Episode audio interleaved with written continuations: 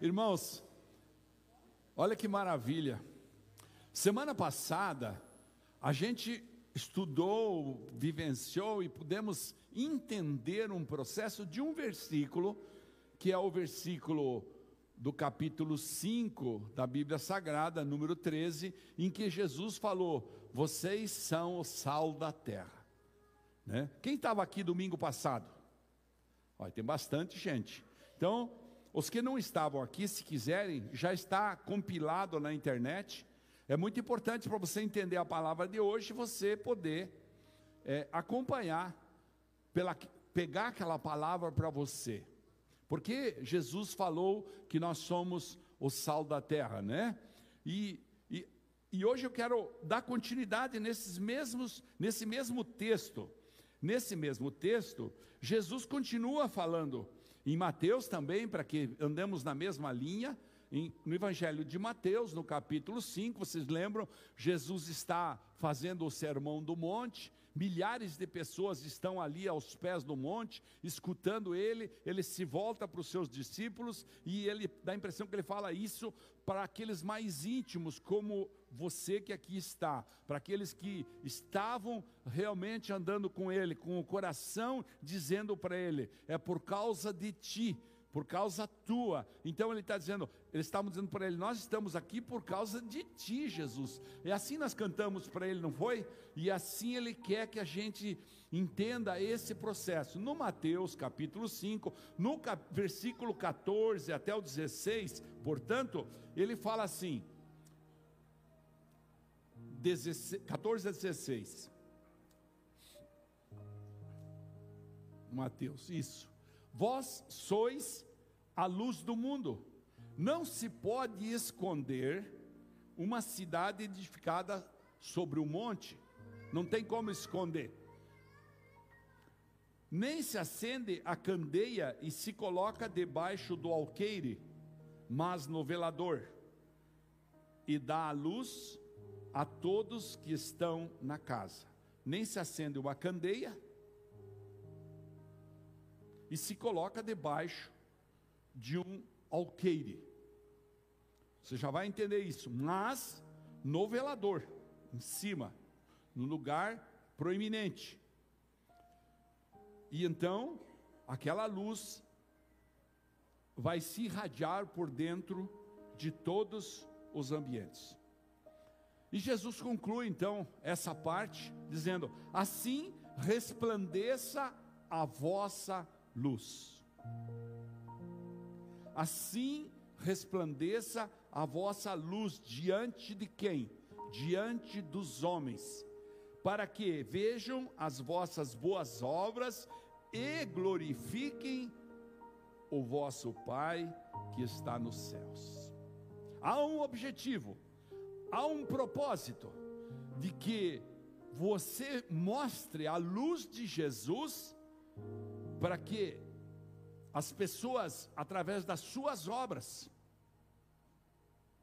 através das suas atitudes, através do seu comportamento, do seu testemunho, elas possam identificar a luz de Jesus em você e então glorificarem a Deus pelas mudanças, pelos, pelos caminhos pelos ensinamentos que você propõe àqueles que te rodeiam. No sermão da semana passada, vamos voltar um pouquinho para você entender o contexto.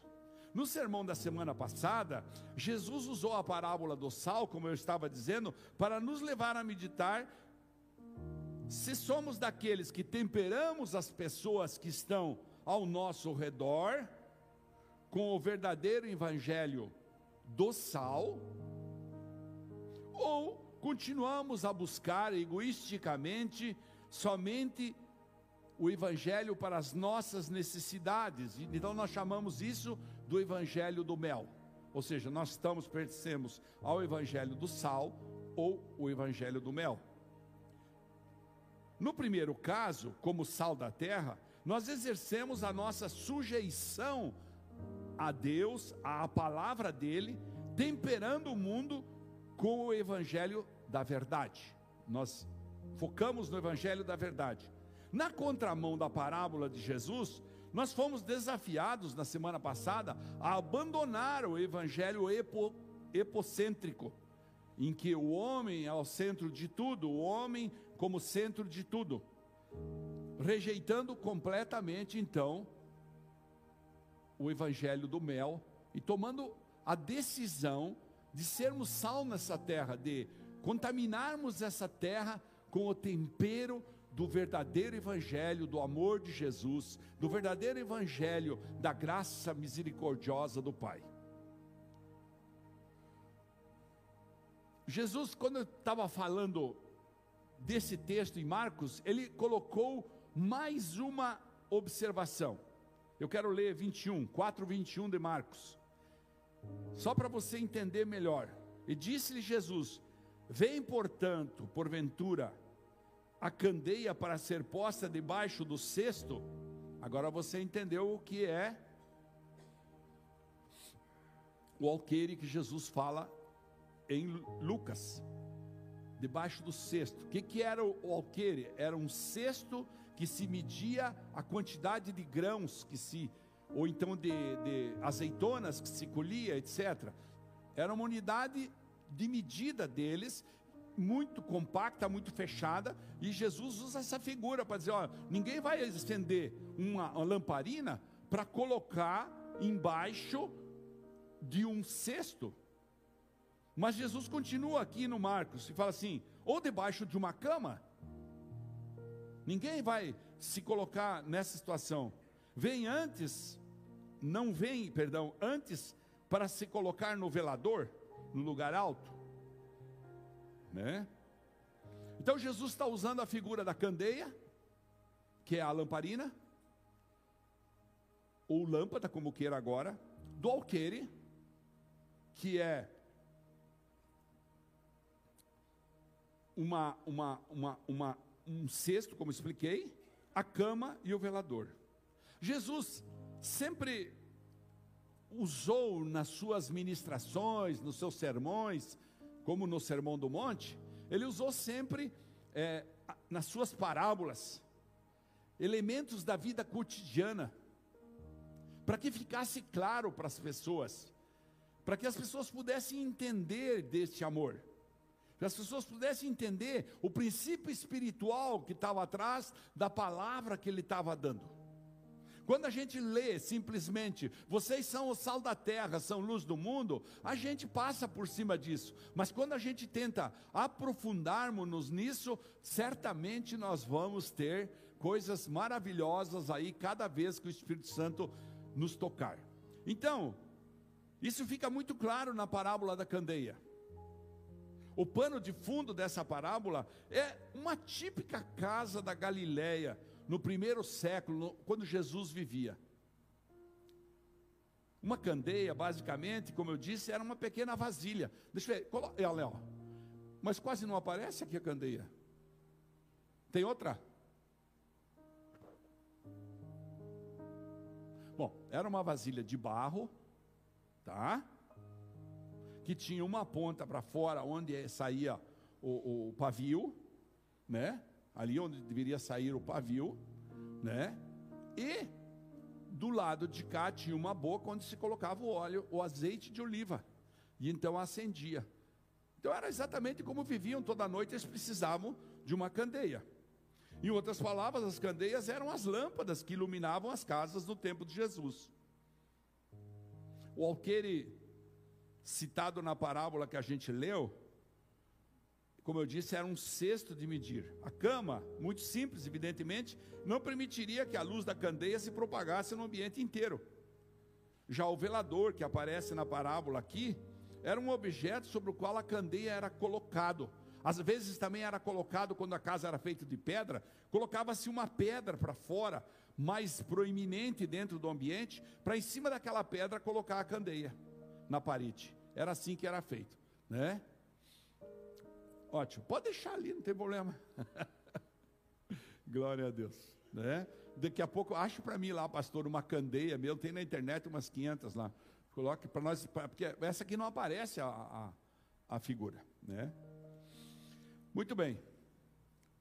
Ou seja, Primeiro, não faz sentido acender uma lamparina para depois esconder debaixo de um cesto ou de uma cama. E aí vem o primeiro ensinamento. Preste atenção, não faz sentido acender uma lamparina. Não faz sentido o Senhor Jesus, através do Espírito Santo, vir habitar na vida de um crente para que ele fique escondido debaixo de um cesto ou de uma cama. O contrário disso, espera-se que alguém que coloque a lâmpada acesa no lugar apropriado, para que essa luz se espalhe por todo o ambiente. Você já viu a expressão luz do mundo, claro. Jesus fala isso no Evangelho, depois nós vamos ler mais para frente. Mas essa expressão está diretamente associada à vida de Jesus. Quando fala luz do mundo, a gente associa, né? A gente canta muitas vezes. Ó, agora sim, ó. Essa é a foto que eu tinha mandado para para ela na internet. Tá vendo aqui, ó, como é que é a lamparina? Jogava-se óleo lá em, naquele lugar ali, o azeite de oliva, para que queimasse aqui. E ao queimar, resplandecia a luz. Certo? Certo, Alice? Certo, né? Uhum. Tá bom. Ela está diretamente associada à vida de Jesus, que, enquanto esteve na terra, foi a luz para uma sociedade que estava em trevas. Agora ele usa quem? Ele usa os cristãos para serem luz na sociedade que está em trevas. Ou seja, o primeiro aspecto que eu quero levantar da simbologia disso é que a luz é símbolo da verdade. Diga comigo, a luz é símbolo da verdade. O mundo jaz aonde? Onde jaz o mundo? No maligno. E o diabo é o pai de quem? Diga comigo, o mundo jaz no maligno e o diabo é o pai da mentira. Então o mundo vive numa mentira. Seu reino é o reino das trevas, da escuridão. Mentiras filosóficas, mentiras morais, mentiras espirituais. Ele mantém as pessoas prisioneiras no engano. Ele oferece o prazer de curto prazo para roubar a vida a longo prazo. Ao contrário de Deus, que pede que a gente, como cantamos aqui, queime agora a curto prazo, como cantamos na primeira canção, mas teremos a felicidade da eternidade com Ele no longo prazo. A luz resplandece nas trevas e as trevas não podem prevalecer contra ela. Outro aspecto da luz, além dela ser a verdade, é que a luz é símbolo da, da pureza. Diga comigo, luz é pureza. As trevas escondem a sujeira do pecado. Você pode ver as pessoas, você fala com eles, chega, tá tudo bem. Nossa, tá uma maravilha. Você encontra no elevador subindo, as pessoas, tá tudo bem. Mais dez minutos de conversa, nem talvez nem tanto assim e você vai descobrir que aquelas pessoas já não está tudo bem. Por quê? Porque a luz aparece com a sua palavra, com o evangelho, e então começa a sair para fora a verdade da impureza que está ali. A iniquidade se aninha sobre as asas do demônio, a iniquidade se aninha sobre as asas da iniquidade. Sobre as asas da escuridão, perdão. A iniquidade se aninha sobre as asas da escuridão, embaixo da escuridão. Aí vem adultérios, impureza, roubos, assassinatos, mentiras, maldades, promiscuidade, tudo isso é maquinado e praticado debaixo do manto de Satanás, debaixo do manto das trevas. Mas aonde a luz chega, diga comigo, aonde a luz chega, a luz chega.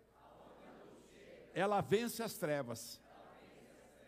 Então, ela revela tudo que estava escondido pelas trevas e produz, estava tudo escondido pelas trevas. E daí ele produz limpeza e purificação. É por isso que a pessoa, quando vai no retiro e ela realmente entra num processo de sujeição, de arrependimento, de confissão verdadeira, é por isso que, quando a gente fala para um, um, para um homem que vem falar comigo, ah, pastor, naquele tempo eu tinha esse problema de adultério. Você já contou tudo isso para tua esposa? Não, conta a verdade. Abra o jogo. Por quê? Para que a luz possa penetrar. Fala, não, pode confiar que não existe mais nada. Então tudo que estava escondido pelas trevas é limpado pela luz, é posto à clara, e essa limpeza produz purificação. A escuridão não é páreo para a luz. A luz é símbolo, portanto, de pureza. O terceiro aspecto é que a luz é símbolo de vida. Diga comigo, luz é símbolo de vida. Tá, vamos juntos. Diga luz, luz. É, símbolo é símbolo de vida. Então a luz, ela contém a vida, ela reflete a vida. Não há vida sem luz. Pergunta para os engenheiros agrônomos aí, para os técnicos, para os biólogos, né? Se não houver luz, não haverá o fenômeno, por exemplo, da fotossíntese. Se não tem fenômeno da fotossíntese, não haverá plantas, e sem elas não haverá oxigenação do ar, e sem a oxigenação do ar não há, so, não sobreviveríamos. Por isso a importância da Amazônia para o nosso país. Logo, a presença do cristão no mundo é que mantém no mundo a vida. Porque o cristão, como luz, ele vai transmitindo a fotossíntese para todos os que ele rodeia. Então, para influenciar o mundo, o cristão precisa ser antes de fazer. Hum. Ser antes de fazer. Diga comigo, ser, ser. Antes de fazer. É preciso, aleluia, ter a vida certa. E não apenas a doutrina certa, não apenas a religião certa, não apenas é, a religiosidade. Eu vou na igreja, eu, eu falei para o fulano, ele precisa ir para a igreja. Não, ele precisa ser, para daí poder fazer. O quarto ponto é que a luz é símbolo de direção. Diga comigo, símbolo de direção. A luz da direção. Pode ver que nós usamos isso mais ou menos lá pelo ano 1978, foi a primeira vez que eu fui para os Estados Unidos. Daí, andando numa rodovia numa velocidade permitida lá, mas era seis pistas que ia, de, de, se não me engano, era de Nova York para Washington, e de repente eu cheguei numa, à noite, chovia muito, e comecei a ver luzes, luzes na pista, assim, a pessoa, eu falava, mas que moderno isso, em 1978, muitos daqui não tinham nem nascido ainda, e daí, que moderno, jogavam aquelas luzes piscando em cima da pista, assim, o guarda ia passando com a caminhonete jogando, porque lá na frente, quilômetros para frente, tinha um acidente, ou coisa semelhante, não me lembro o que era lá que tinha. Então, a luz dava uma direção. Nos aeroportos, quando você vai no aeroporto, você você tem a possibilidade nos aviões grandes de colocar a tua câmera ali, colocar o teu, teu painel ali, e você, eles têm uma câmera embaixo, quando abre as rodas do avião lá para descer, é, você fica assistindo tudo o que está acontecendo no aeroporto. Então você está descendo às três horas da manhã num aeroporto, tem todas as luzes bem certinho que dá direção para o piloto, dá direção para a tripulação, como é que faz e tal. Ou seja, as pistas são iluminadas e circunscritas pela luz, a fim de que o piloto possa pousar com segurança. Ou seja, a luz aponta a direção certa a seguir. Está entendendo a função do crente? Espero que você consiga fazer essa correlação.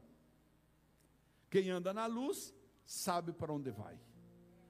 Ah, estou perdido, vem para mim, vem comigo. Vou te levar para a igreja, vou te ensinar a orar, vou te ensinar a palavra, vou te ensinar como é que mudar, vou te ensinar a confessar os pecados, vou te ensinar a se arrepender, vou te ensinar a coisa mais difícil do ser humano.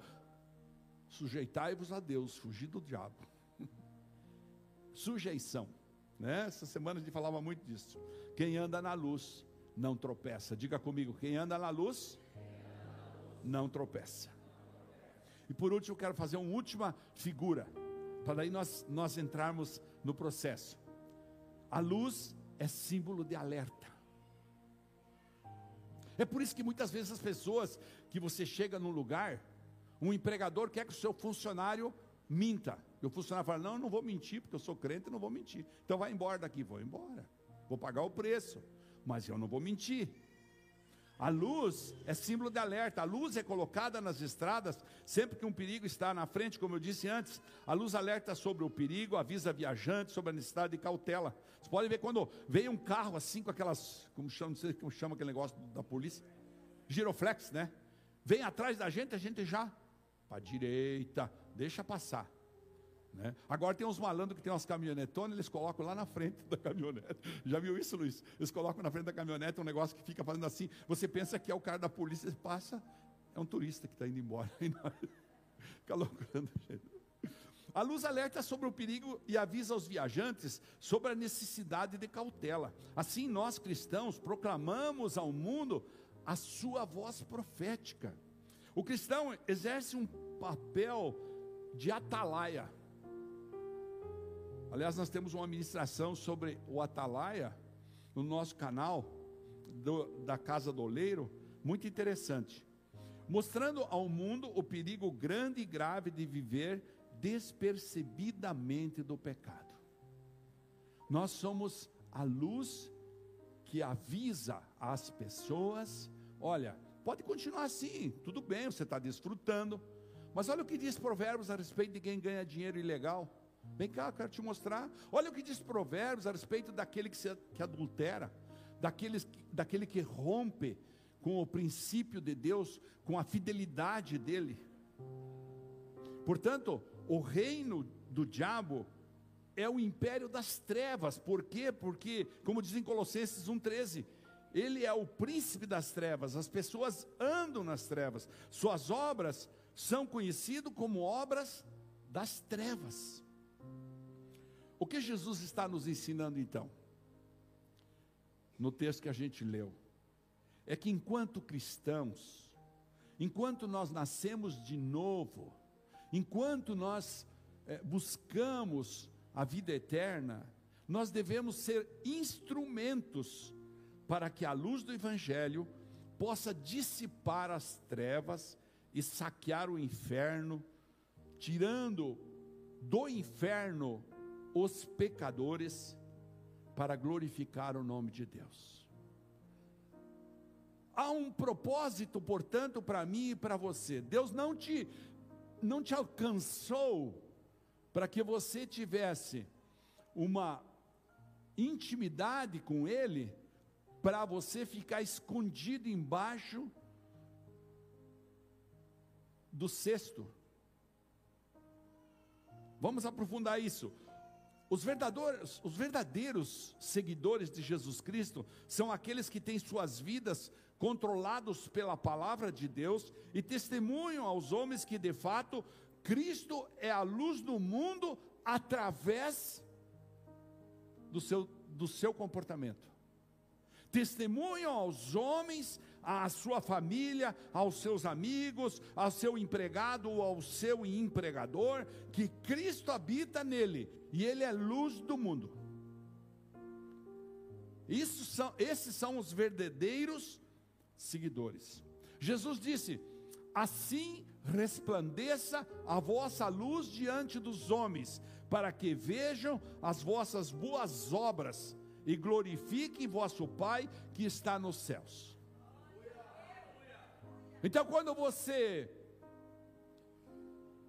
vê alguém cometendo um erro, vê alguém andando num caminho errado, você tem sim a habilidade dada pelo poder extraordinário e sobrenatural de Deus para dizer: não faça isso. Isso pode até te dar prazer, resultado, lucro a curto prazo, mas a longo prazo eu conheço a palavra, eu sei o que vai acontecer. Satanás está jogando uma esquinha, uma isca para você, uma balinha, como a gente fala, para depois pegar você por inteiro. Então Jesus está dizendo: ser luz do mundo representa ter uma vida que glorifica a Deus e pelo testemunho comportamental leva outras pessoas a seguir a Jesus. Leva outras pessoas a seguir a Jesus como luz da vida. Entenda bem isso. Muitos de nós temos uma fé tremenda. Muitos trabalhamos aqui nessa igreja tem, outro dia nós fizemos o encerramento do ano, né? Meu Deus, tinha mais de 200 envolvidos em algum trabalho da igreja. No projeto Fome Solidária, os que cozinham, os que servem, na diaconia, e assim a gente foi levantando na tarde da amiga, nós fomos levantando. Oi? No projeto da oração, na torre que terminou agora às 18 horas e começou ontem às 18 horas, e sábado que vem está aqui de novo, para você poder se inscrever, é só ir na secretaria falar lá com a Cris, e a gente pode, né? Incluir você num horário. Tão bonito que é. Então você você foi chamado para o evangelho para você ser luz. Mas você precisa entender que se você se esconder aqui dentro da igreja, é como colocar a lamparina embaixo da cama.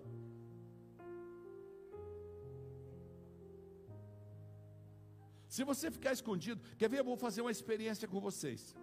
Nós vamos tentar apagar todas as luzes, não se assuste. Nós vamos tentar apagar todas as luzes da igreja. Pode apagar. Nós vamos apagar tudo. Deixa eu apagar tudo. Aí você vai entender isso. Olha só.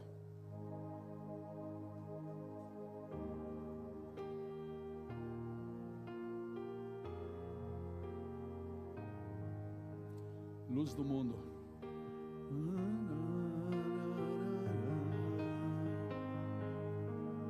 O mundo vive nas trevas.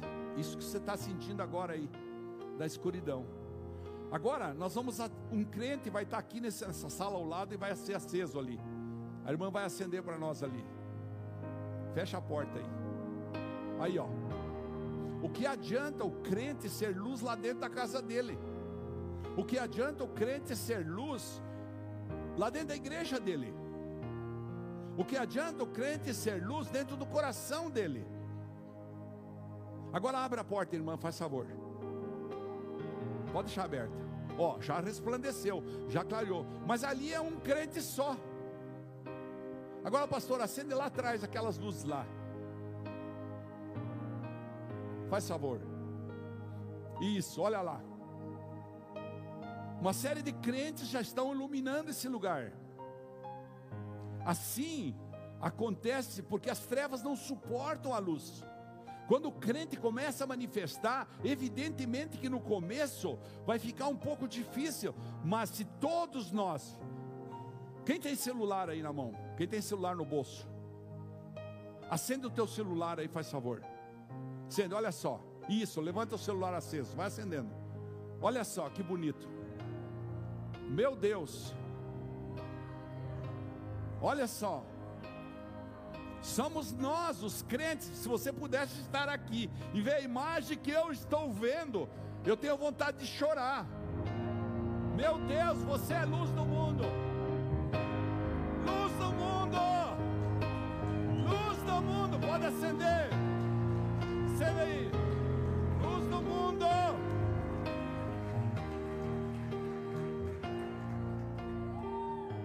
Aleluia.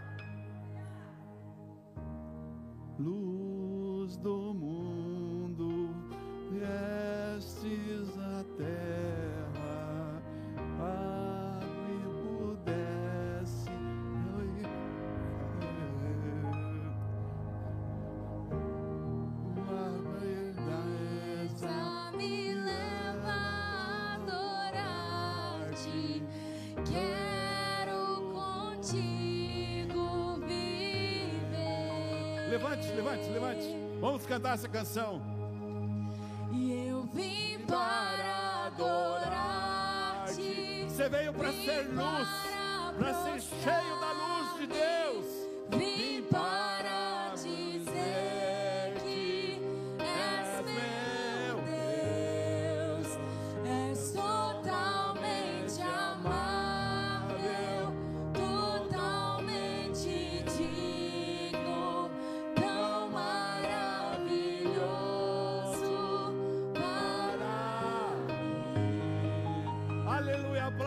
Jesus. Hoje à noite é do aplauso. Aleluia! Luz do mundo. Luz para as nações. Luz da vida. Você é luz. Não guarde a tua luz para você. Solte tua luz. Faz com que as pessoas descubram o amor de Jesus através da tua vida. Pode sentar mais um pouquinho. Através da tua vida. As pessoas precisam conhecer Jesus através da tua vida. Você não foi chamado para o Evangelho para ser uma sala fechada. Lâmpada não é para ficar lá dentro da sala fechada. O que, que adianta deixar lá aquela lâmpada acesa? Nós estávamos todos no escuro. Você não foi chamado para guardar para você os princípios do Evangelho.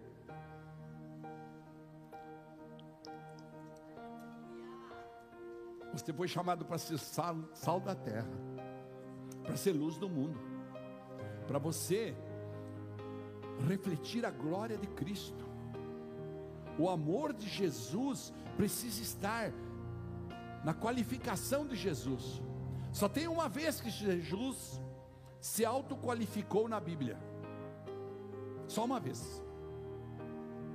Ele disse: Eu sou manso e humilde de coração. Manso e humilde. Então, você não foi convidado para ganhar discussões. Você não foi convidado para vir para o Evangelho para ser melhor que os outros. Você não foi convidado para vir para o Evangelho para você ser um doutor em teologia. Isso é importante, mas não é fundamental. Você não foi, você foi convidado para que as suas obras sejam vistas pelas pessoas e através destas obras as pessoas possam glorificar a Deus, as pessoas possam terminar uma conversa contigo, depois de você dar um abraço bem forte nelas, as pessoas possam sentir o amor de Deus através de você. Você é o agente de milagres que pode transformar essa terra. Diga comigo, eu sou, eu sou. o agente de milagres. Eu sou, eu sou. o sal da terra a luz do mundo, para levar o Evangelho da verdade a todas as pessoas que me cercam. Amém. Aplauda o Senhor Jesus por isso. Aleluia. Aleluia. Assim como Jesus disse, olha, Jesus disse em João 8,12: eu sou a luz do mundo, quem me segue não andará em trevas, mas terá a luz da vida. Quem me segue terá a luz da vida.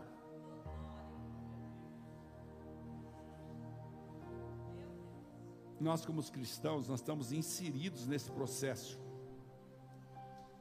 Nós somos responsáveis para chegar onde as trevas estão dominando, onde o pecado está ardendo onde as pessoas é, não confessam, elas mostram, é como a dupla personalidade que a gente vê nas, nas redes sociais.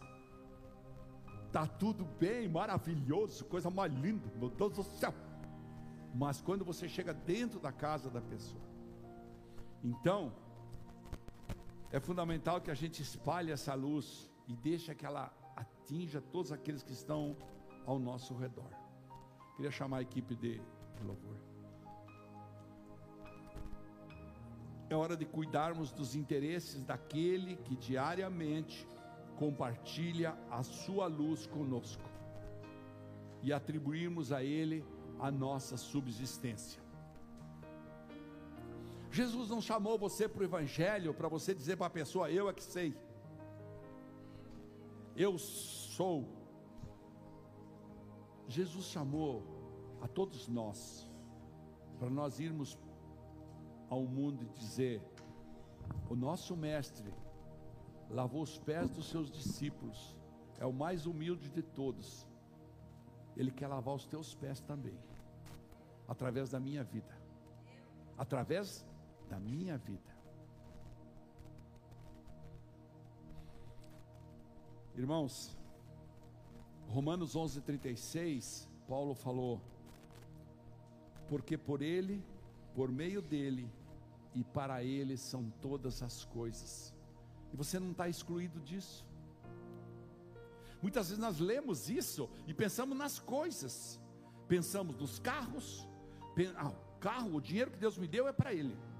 Pensamos no, no poder, nos imóveis que nós temos, no emprego, enfim, mas nós não pensamos em nós.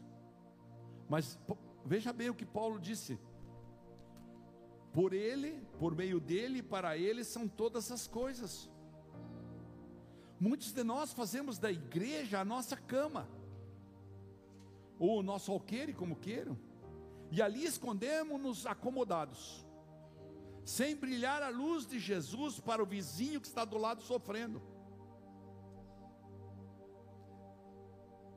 Em outras palavras, a gente quer a nossa salvação, mas nós não queremos propagar o evangelho da luz. Você lembra qual é que era a maior batalha de Jesus? Eram os fariseus, os hipócritas. Nos dias de Jesus, os religiosos judeus estavam basicamente ocultando a verdade de Deus. E Jesus começou a confrontá-los com a luz. Eles estavam na escuridão. Sabe, a nossa interpretação pessoal é do meu jeito. É assim que eu faço. Isso é um amontoado de tradições humanas, egoístas e cheio de justiça própria, que moldam vidas em uma religiosidade hipócrita, em que eu só é, é, como, como, como, como, mas eu não tenho altruísmo para com aqueles que me rodeiam. Por isso Jesus chamou os fariseus de hipócritas sepulcros caiados. Por fora são pintados de cal branco, mas dentro está um esquife podre. Está a mentira. Infelizmente, ainda a gente tem muitos cristãos. Jesus falou: resplandeça a vossa luz, mas tem muito cristão que não quer resplandecer a luz, porque a luz acaba incomodando quem vive nas trevas. nós precisamos exercer um papel ativo de transformação do mundo. Vocês viram quando todos os celulares acenderam? Ou pelo menos aqueles que aqui acenderam? Ficou claro aqui dentro. Se nós todos juntos nos unirmos, o mundo não vai poder exercer influência sobre nós. Eu sempre digo, a vida do cristão é a sua primeira mensagem. é a sua primeira mensagem. É, depois não tem remendo. O exemplo é mais importante do que a atividade. A palavra convence, mas o exemplo arrasta. Resplandecer a luz de Cristo é mostrar as tuas boas obras, é mostrar um coração quebrantado, humilde, que sabe perdoar, que sabe amar, que sabe repartir. Você, você acha uma coisa incrível? Pessoas que. Um dia uma pessoa falou para mim, faz quatro anos que eu estou aqui na igreja, eu nunca ofertei, pastor, porque eu não acredito nisso. Eu falei, então você é ladrão. Como assim, pastor? Claro, você usou o ar-condicionado da igreja, usou a luz da igreja, usou o aluguel da igreja, usou o salário dos funcionários da igreja, e não pagou nada disso. Você roubou teus irmãos que pagaram. Os irmãos da igreja pagaram. Então é preciso entender isso. Nós precisamos ser luz. Provérbios 13, 9 fala o seguinte: a luz dos justos brilha intensamente, mas a lâmpada dos perversos se apagará. Provérbios 13, 9, está ali, ó. Todos nós temos dias difíceis pela frente, tá, irmãos? Não tem jeito. Houve quem profetizasse paz, como na época de Jeremias. Jeremias profetizou. Mas houve também quem profetizasse trevas, e elas chegaram, mas a luz com que desapareça, faz com que as trevas desapareçam. É a luz, é você, é eu, é nós. E quem é a nossa luz? Fica de pé. A nossa luz é aquele que nós cantamos antes, é por ele, é o Espírito Santo. É o Espírito Santo que vai revelar para você a hora que você precisa falar. É o Espírito Santo que vai revelar para você a hora que você precisa descansar. É o Espírito Santo que vai revelar para você aonde está na Bíblia a mensagem que você precisa ouvir naquela manhã para que a tua fé seja fortalecida. É o Espírito Santo. Creiam, seremos recompensados. Vai valer a pena, há uma promessa eterna para cada um de nós. Olha para quem está do teu lado e diga assim: ó, vai valer a pena, há uma promessa eterna para você. É uma promessa eterna para você.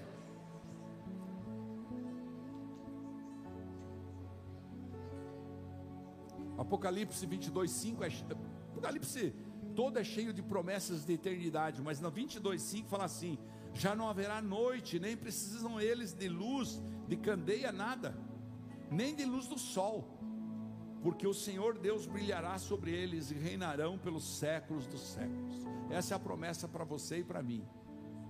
Reinaremos por séculos e séculos, por eternidade. Olha para quem está do lado e fala: Você é eterno.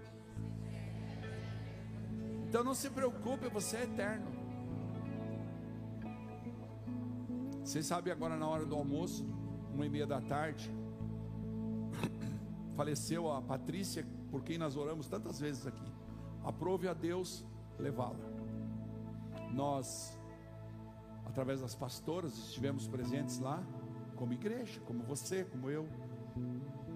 Fomos ajudar o que foi possível. E amanhã, às nove da manhã, nós vamos receber o corpo dela aqui na igreja como fazemos com todos os irmãos da igreja que moram.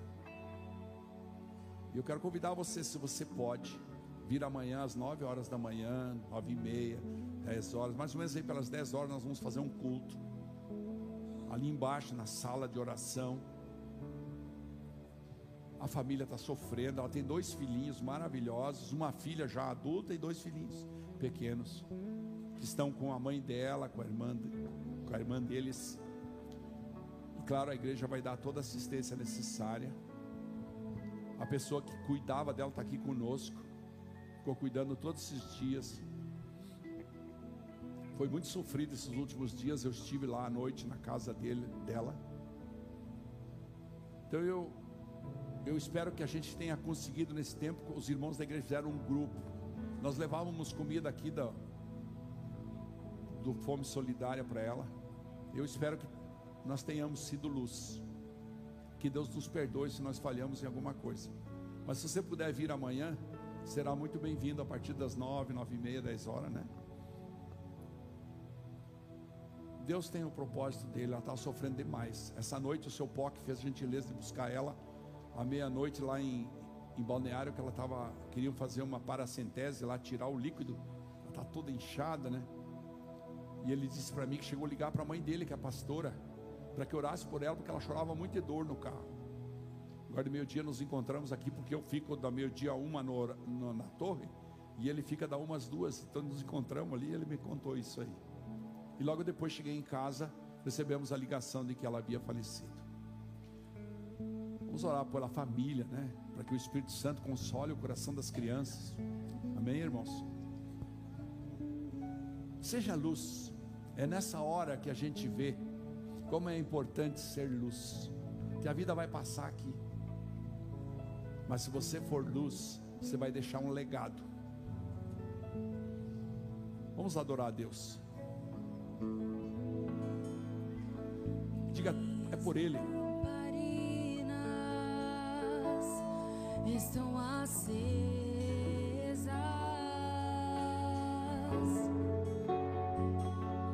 Você, lamparina.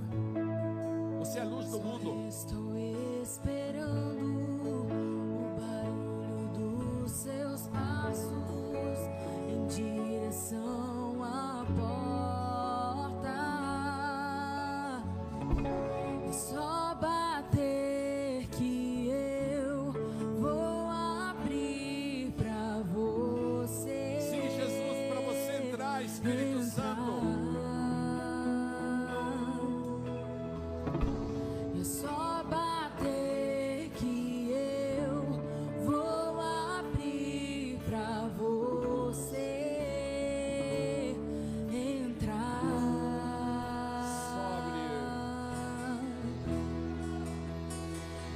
já coloquei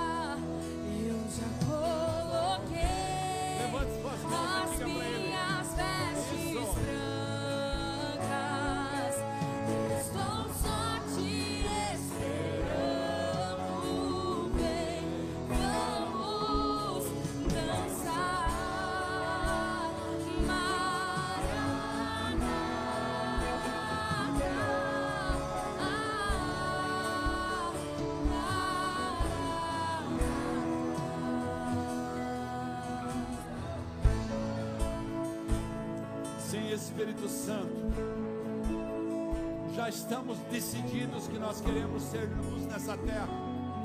Agora capacita-nos, Senhor.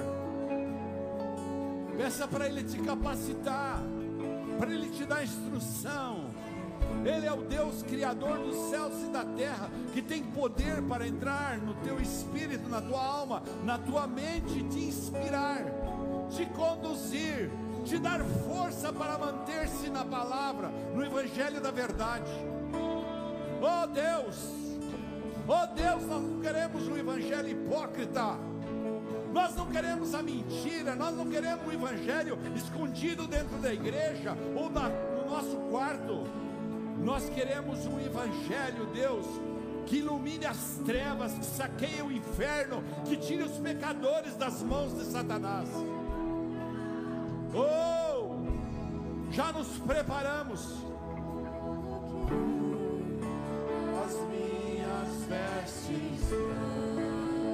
Já nos preparamos.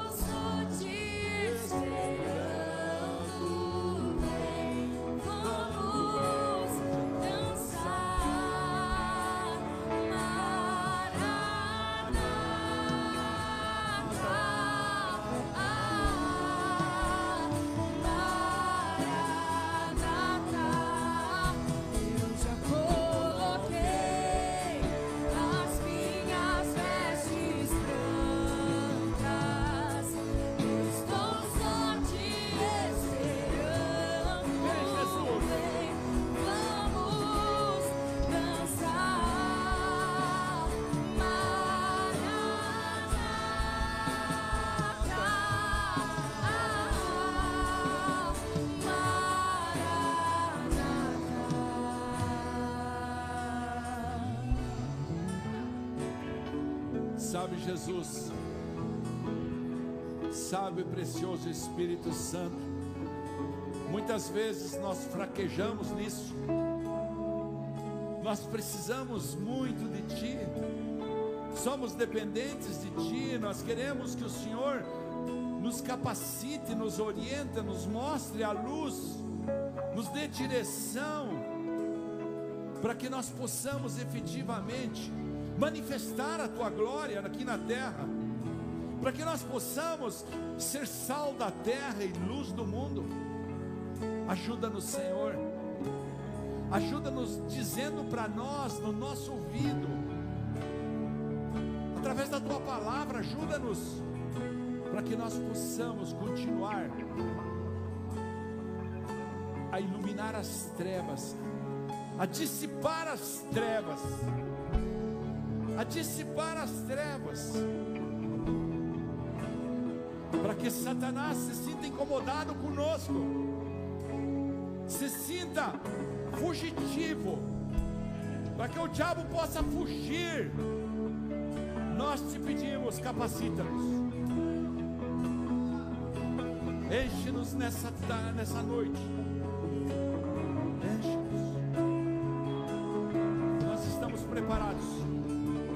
Que o Senhor nos enche. Vem, Maranata. Minha casa pode morar aqui, pode Vem. morar aqui. Vem, Espírito Santo. Fique à vontade em nosso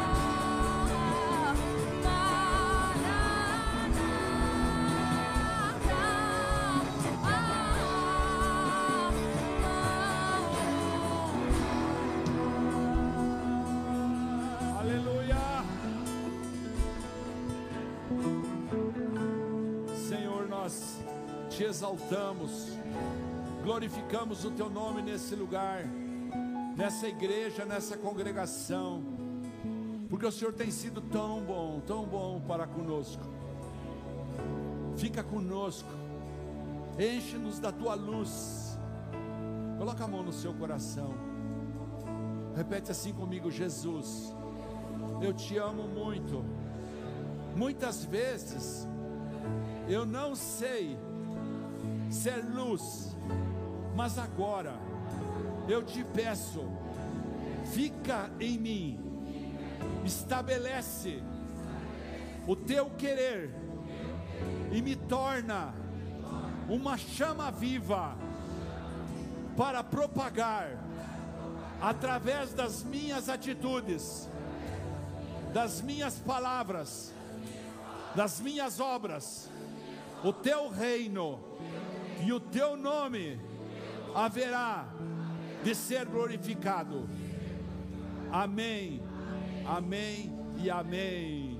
Glória a Deus, irmãos. Deixa eu falar uma coisa para os pais. Eu vi o pastor anunciar que nesse sábado começa o culto às 19h30 dos adolescentes e dos jovens.